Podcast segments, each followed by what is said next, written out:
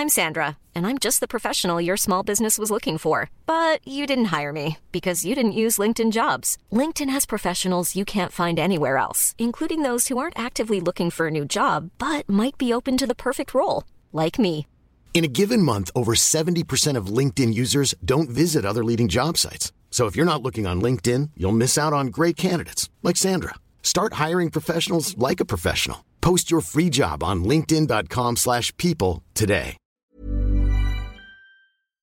Victoire de Carlos Takam contre Tony Yoka dans le choc tant attendu par décision partagée, ce qui honnêtement est assez étonnant. En tout cas, personnellement, je donnais vraiment une victoire claire de Carlos Takam. En tout cas, on va voir comment ça s'est passé. On va voir que euh, Carlos Takam était en feu. Alors là, il était rapide comme jamais, puissant comme jamais, des combinaisons magnifiques. Et Tony Yoka, euh, on n'a pas, pas encore eu la version du Tony Yoka qu'on espère tant et qui viendra peut-être un jour. Mais là, vraiment, c'était, euh, ça faisait assez mal à voir. Mais en tout cas, Carlos Takam impérial, monstrueux Carlos Takam, et en plus qui a eu vraiment des mots. On va le voir ça à la fin. Des mots incroyables. Mais quel gentleman, quel homme, euh, Carlos Takam. Voilà, on va voir comment s'est passé le combat, quel futur pour Tony. C'est tout de suite. Swear.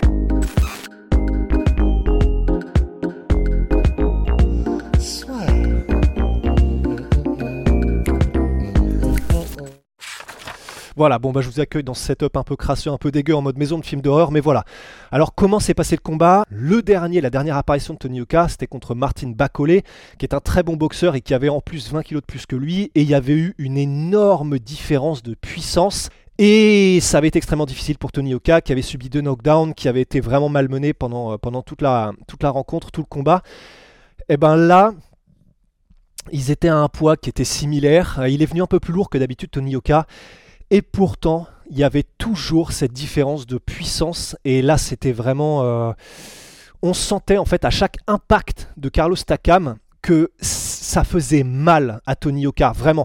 Dès le début, il a pris, des, vraiment des coups impactants, que ce soit au corps ou à la tête, particulièrement en overhand. Euh, on a vu rapidement qu'il y avait vraiment deux trucs qui ressortaient. C'était que Carlos Takam, là, il était parti pour un travail de sape au corps, mais comme jamais. Les bruits des impacts de Carlos Takam lorsqu'il mettait ses crochets au corps, c'était vraiment, mais c'était Tysonesque. Ça faisait des bruits, mais de batte contre des cadavres. C'était absolument terrifiant. Et en plus de ça, on sentait qu'il voulait timer le jab de Tony Yoka pour placer ses overhands, ce qu'il a réussi à faire euh, à de nombreuses reprises. Et en plus de ces deux, de ces deux moments-là, vraiment qu'on a retrouvé tout au long du combat, bah en fait, de manière générale, on a eu un Carlos Takam qui avançait, qui travaillait, qui travaillait fort, et de l'autre côté, on a eu Tony Oka dans les premières minutes. En fait, personnellement, j'étais en mode oh. Ok, donc il y a comme d'habitude en fait, c'est clean, c'est propre, des, vraiment des déplacements intelligents. Heureusement d'ailleurs qu'il était propre parce qu'on ressortait d'un combat euh, avec Thomas Ford ou bon, malheureusement qui s'est incliné le français, mais euh, qui s'est incliné en, subissant tout au long du combat et c'est ce qui a été aussi sa perte à la fin du combat. Euh, en gros, lorsqu'il mettait des uppercuts ou qu'il qu'il mettait certains coups en, en libérant un petit peu du coup le côté qui n'était pas utilisé, il prenait des gros overhands de la part de son adversaire. Bah là, c'était un petit peu ça. Mais heureusement, à la première reprise, même situation, on a un uppercut de Tony. Heureusement, il a la main au téléphone, ce qui fait qu'il arrive à se protéger d'un overhand monstrueux qui arrivait dès le début, mais comme un missile de Carlos Takam. Et à ce moment-là, je me suis dit, ok, il y aura probablement un déficit de puissance, mais s'il reste clean, propre, intelligent comme on sait qu'on peut l'être et qu'il con- et qu'il se déplace bien et qu'il a des mouvements de buste, qu'il a des mouvements de tête et qu'il n'est pas immobile en tout cas, en tout cas ça peut être intéressant. Et en fait, le, problème, la, désillusion qu'il y a eu, c'est que que ce soit lié à, à la puissance de, de Carlos qui a pu provoquer chez Tony Oka peut-être une espèce de peur de la riposte si jamais lui s'engageait trop et qui a fait qu'il a été beaucoup trop timide euh, et qui s'est jamais vraiment engagé de tout le combat. Je sais pas, mais en tout cas, sur toutes les reprises qui ont suivi, on a eu un Tony Oka qui a jabé, euh, mais que c'était c'était pas des jabs suffisants pour euh, que Carlos les respecte et donc s'empêche de continuer d'avancer. Donc c'était c'était jamais suffisant en fait pour arrêter la marche en avant de Carlos. Et derrière le jab, bah, le problème c'est que du coup, voilà, comme il n'était pas, comme il pas suffisamment puissant, c'est difficile de construire derrière puisque bah, Carlos continuait d'avancer et c'était pas suffisant. Et donc, on n'a pas eu grand chose derrière non plus, et c'est ça qui était euh, un peu flippant. On a eu quelques moments où il a réussi à placer son bras arrière, mais ça n'a pas fait reculer Carlos. Il y a pas, je crois pas qu'il y ait eu de moment en fait où on ait vraiment vu une combinaison, un coup, quelque chose de la part de Tony on se soit dit, oh, ok, là ça y est, là il l'a maintenu en respect, ça y est, il y a quelque chose qui commence. Et en fait, voilà, on a, un petit peu attendu pendant tout le combat, peut-être un réveil de Tony. Même euh, pour le coup, son entraîneur Virgil Hunter, à la fin, donc euh, je, crois que c'était du coup à la fin de la 9 reprise, on l'entend dire dans le corner Qu'est-ce que tu as en toi? Est-ce que tu as quelque chose en toi? Si oui, montre-le-moi, c'est le moment. Et en fait, il y a eu deux moments où perso, j'ai eu vraiment un déclic. Il y a eu celui-là où je me suis dit, il y a eu celui-là où je me suis dit, c'est vraiment, je sais pas si c'est lié à un pépin physique, si c'est quelque chose chez Tony qui a une blessure, j'en sais rien, ou peut-être tout simplement bah, que c'était dans ce combat-là, ce que provoquait Carlos Takam. Mais pour que Virgil Hunter dise ça, vraiment, perso, j'étais pas bien parce que bah, je kiffe Tony Oka et on a envie qu'il réussisse, mais j'étais pas bien d'entendre ça. Et il y a un autre truc qui m'a un peu fait bader aussi, c'était Life is full of what ifs. Some awesome, like what if AI could fold your laundry? And some, well, less awesome, like what if you have unexpected medical costs? United Healthcare can help get you covered with Health Protector Guard fixed indemnity insurance plans. They supplement your primary plan to help you manage out of pocket costs. No deductibles, no enrollment periods, and especially no more what ifs. Visit uh1.com to find the Health Protector Guard plan for you.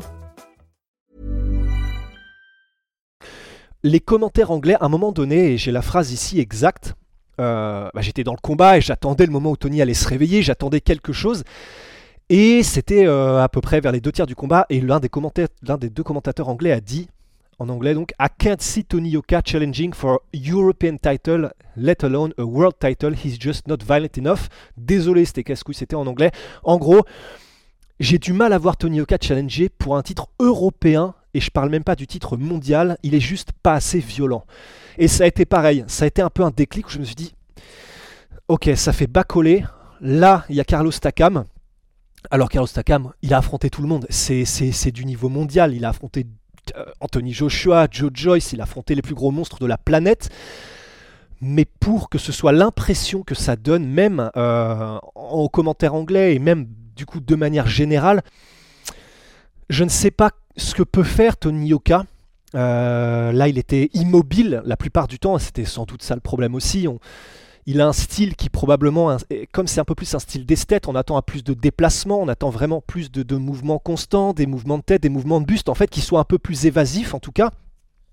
Au moins pour éviter les coups, si, si la puissance n'est pas là pour faire reculer euh, son adversaire, si la puissance seule n'est pas là.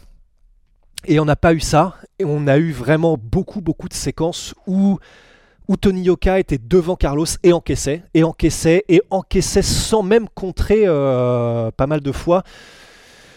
Donc voilà. Euh, après le combat, on a eu euh, Carlos Takam qui a vraiment essayé de remonter le moral de Tony et, et c'était beau à voir parce que c'était des mots, c'était bah, qui disaient t'es un bon, t'as ta place et qui essaie vraiment de le remonter et de lui faire reprendre confiance. Tony Oka, quant à lui, quand il a eu le micro à la fin du combat, euh, il a remercié le public, il a remercié le public d'être là, mais voilà, c'est ce qui enfin, que dire, on sentait qu'il savait pas trop quoi dire lui-même. Et décision partagée, j'ai pas trop compris. Euh, je ne sais pas, il faudra que je vois round par round, mais en tout cas, globalement, j'ai du mal à voir comment est-ce qu'un juge a pu donner euh, plus de rounds, en tout cas à Tony qu'à Carlos Takam. Parce que la plupart des rounds, ça suivait un peu le même scénario en fait. Euh, Takam qui envoie des coups surpuissants, qui fait reculer et qui fait encaisser sans trop avoir de réponse Tony Yoka, et Tony Yoka qui jab et qui tente de toucher, mais les impacts n'étaient pas les mêmes. J'ai vraiment eu l'impression que c'était ça le scénario tout au long du combat, et donc je vois pas trop euh, comment c'était possible d'avoir une décision partagée. Voilà que faire pour Tony C'est pas évident. Ça faisait presque un an, comme il a dit lui-même, qu'il n'avait pas combattu. C'était, euh, c'est pas du tout les mêmes combattants, Bacolé et Takam, mais c'était, euh, c'était similaire dans le sens puissance. C'était vraiment deux challenges avec une énorme puissance qu'il allait falloir naviguer. Et encore une fois, voilà, il n'y a pas eu la solution, il n'y a pas eu l'éclair, il n'y a pas eu, il n'y a pas eu, enfin, ou même techniquement, du coup, ce qu'il fallait pour trouver la solution. Et voilà. Et du coup, euh, oh, j'avoue que je sais même pas en fait. J'avoue que je sais, je sais pas trop. Euh, il a pris le temps qu'il lui fallait. C'est ce qu'on espérait après ce combat contre Bacolé. Mais il a toujours pas les solutions.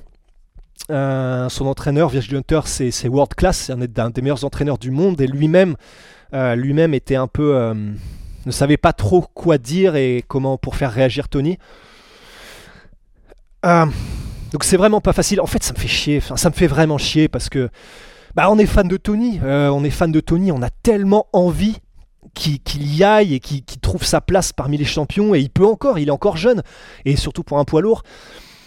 Mais, mais là, comme ça fait deux échéances d'affilée où on ne le voit pas les trouver de solutions et face à, face à voilà, des challenges de puissance similaires, je sais que je me répète, désolé, c'était il y a quelques secondes.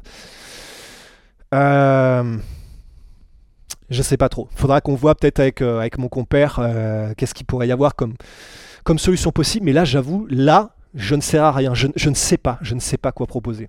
Voilà, tout ce qu'on peut rajouter en fait, c'est ce qu'a dit Carlos Takam lui-même quand on lui a tendu le micro après l'avoir donné à Tony, c'est les gars, supportez Tony. Tony, c'est un champion, putain. Supportez Tony. Et euh, bah, Carlos disait, je me suis entraîné encore plus dur que contre Joshua parce que je savais à quel point c'était un challenge, Tony Yuka.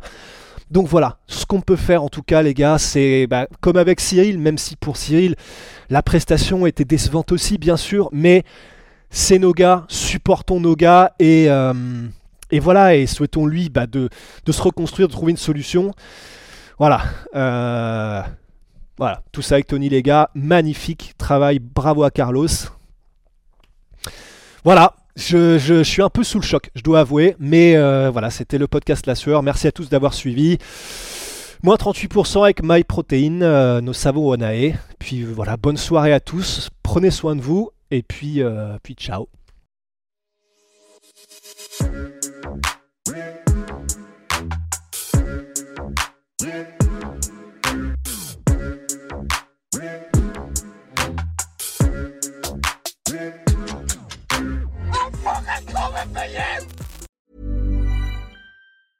Hey, it's Paige DeSorbo from Giggly Squad. High quality fashion without the price tag. Say hello to Quince. I'm snagging high-end essentials like cozy cashmere sweaters, sleek leather jackets, fine jewelry, and so much more. With Quince being 50 to 80% less than similar brands. And they partner with factories that prioritize safe, ethical, and responsible manufacturing. I love that. Luxury quality within reach. Go to quince.com slash style to get free shipping and 365 day returns on your next order. quince.com slash style. Et voilà, c'est la fin de votre épisode du podcast La Sœur. Si ça vous a plu, n'hésitez pas à nous mettre les 5 étoiles sur Apple Podcast ou sur Spotify. Vous pouvez aussi nous laisser un petit commentaire, ça nous aidera beaucoup. Et si vous voulez aller plus loin avec nous, vous tapez La Sueur sur toutes les plateformes ou sur les réseaux sociaux, vous nous trouverez. Et là, vous nous écoutez très certainement en audio. On est aussi en vidéo sur YouTube, mais également sur Snapchat. Là encore, vous tapez la sueur et on sera là. Merci de votre fidélité et à très vite pour de nouvelles aventures.